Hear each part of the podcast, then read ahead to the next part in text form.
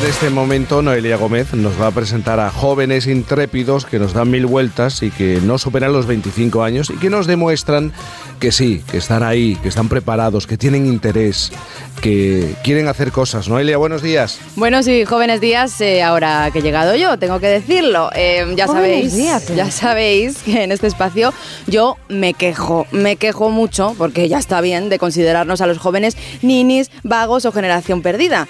Estamos ya hartos y aquí conocemos a muchos intrépidos que no tienen nada de, esa, de esa perdida generación, ¿no? Estoy muy encontrados. Eh, ¿Sabéis aquel dicho de que no llora no mama, no? Pues nos pasa. Tenemos que quejarnos para que los mayores nos hagan caso y no pasen de nosotros. Pero una cosa, una cosa es quejarme aquí y otra es llegar a Bruselas, desde Segovia y con 18 años. Claro, aquí la queja se magnifica. Ya no es un post en redes sociales o un comentario con un amigo. Se convierte en asunto de interés general. Se convierte en asunto de la Comisión Europea. Hasta allí ha llegado este caballero andante que hoy os presento. Le llaman el Quijote por luchar contra gigantes. También el Indiana Jones segoviano peleando contra los nazis. Él prefiere a Arturo, no el rey, aunque haya formado su propia mesa redonda en torno al patrimonio de su tierra, sino Arturo Francisco Barbero, cuyo propósito es recuperar el patrimonio de Castiltierra, en Segovia, que, que fue usurpado por los nazis y hoy continúa en museos alemanes y austriacos. Así que vamos a conocerle, ¿no? Sí, por favor. Arturo, buenos días. Buenos días.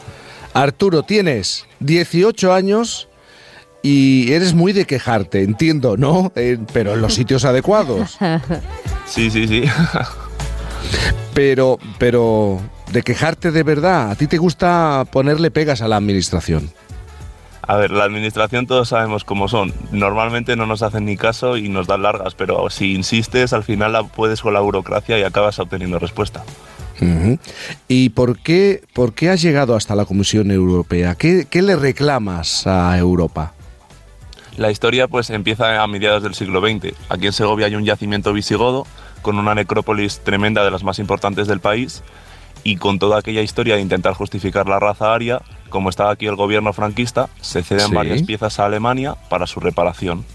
Y entonces, ¿qué ocurre? Acaba la Segunda Guerra Mundial, pero no, no vuelven las piezas. Y estas piezas eh, siguen en museos de Alemania y de Austria. Entonces yo escribí a todo el mundo que pude, porque ahora aprovechando que hemos sido presidencia de la Unión Europea, dije, pues qué mejor momento para que vuelvan. Además, hace unos pocos meses, unas pinturas polacas que durante este mismo periodo histórico habían acabado en Galicia, fueron devueltas. Entonces dije, pues voy a escribir a todo el mundo que pueda a ver si vuelven aquí a Segovia estas piezas. Y era obtenido respuesta de la, de la Comisión Europea. Pero una cosa, Arturo, tú llevas tiempo en este tema. Acabas de cumplir 18 años. ¿Cuándo eh, te fijas en el expolio, un expolio de 1940 y en esas piezas. ¿En qué momento te paras en esta historia? Pues lo, descubrí por internet porque es un pueblo en el que no había estado todavía. Ahora ya sí lo he visitado, pero todavía no había, no había estado por allí. Entonces, consultando informaciones curiosas sobre mi provincia en internet, descubrí esta historia tan curiosa. Y cuando vi todo aquello de las pinturas de Polonia, pues me saltó y dije, aquí hay que hacer algo, es el momento. Mm. Empezaste con el ayuntamiento.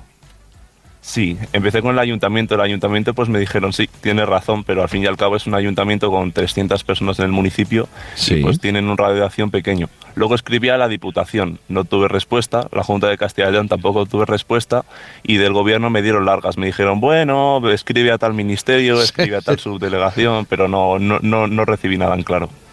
¿Y qué ha pasado con la Comisión Europea? Claro, va subiendo de nivel, va subiendo de nivel, no hay una respuesta muy clara por parte de las autoridades españolas y tú presentas una petición a la propia Comisión.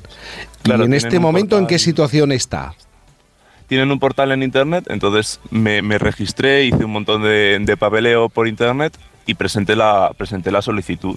Y yo pensaba que era la institución que me queda más lejos y que no iba ni a recibir respuesta seguramente, pero fue mi sorpresa que a los cuatro meses me escribió la eurodiputada Dolores Montserrat diciéndome que lo admitían a trámite, que iban a, iban a iniciar investigaciones para obtener todos los detalles posibles al respecto de la situación.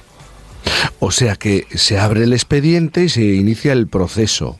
Y por eso te preguntaba, ¿sabes en este momento, después de recibir ese mensaje, eh, ¿en, qué punto está? Pues ahora mismo están en un, en un, periodo en que están intentando recopilar toda la información posible al respecto de, de, cómo se llevaron las piezas, en qué situación están, cuáles piezas son exactamente las que están fuera de España. Están recopilando información y consultando a las fuentes. Uh -huh. ¿Y, ¿Y, tú tienes detalles, más detalles sobre estas piezas, estas reliquias del, del siglo uh, V? Sí, yo estuve investigando, estuve investigando a través de las páginas web de estos museos e hice un pequeño listado sobre qué tipo de piezas son, son brazaletes, hay pendientes, fíbulas y más o menos hice un pequeño listado que también adjunté a la petición a la Unión Europea. Y tú allá en el horizonte lo que estás pensando, seguro que te lo has planteado, es que se recuperen esas, se devuelvan esas piezas e incluso hablar de un centro de interpretación de la cultura visigoda. Claro, porque el, municipio Fresno de Cantespino aquí en Segovia está en una zona rural realmente con muy poca población, tampoco hay muchos motores económicos y ya que se encuentra una de las necrópolis visigodas más importantes que, te, tenemos conocidas por el momento, sería muy interesante a la hora de recuperar estas piezas y las que ya, y las que ya hay en el Museo Arqueológico Nacional, intentar llevar adelante un centro de interpretación de la cultura visigoda en esta zona.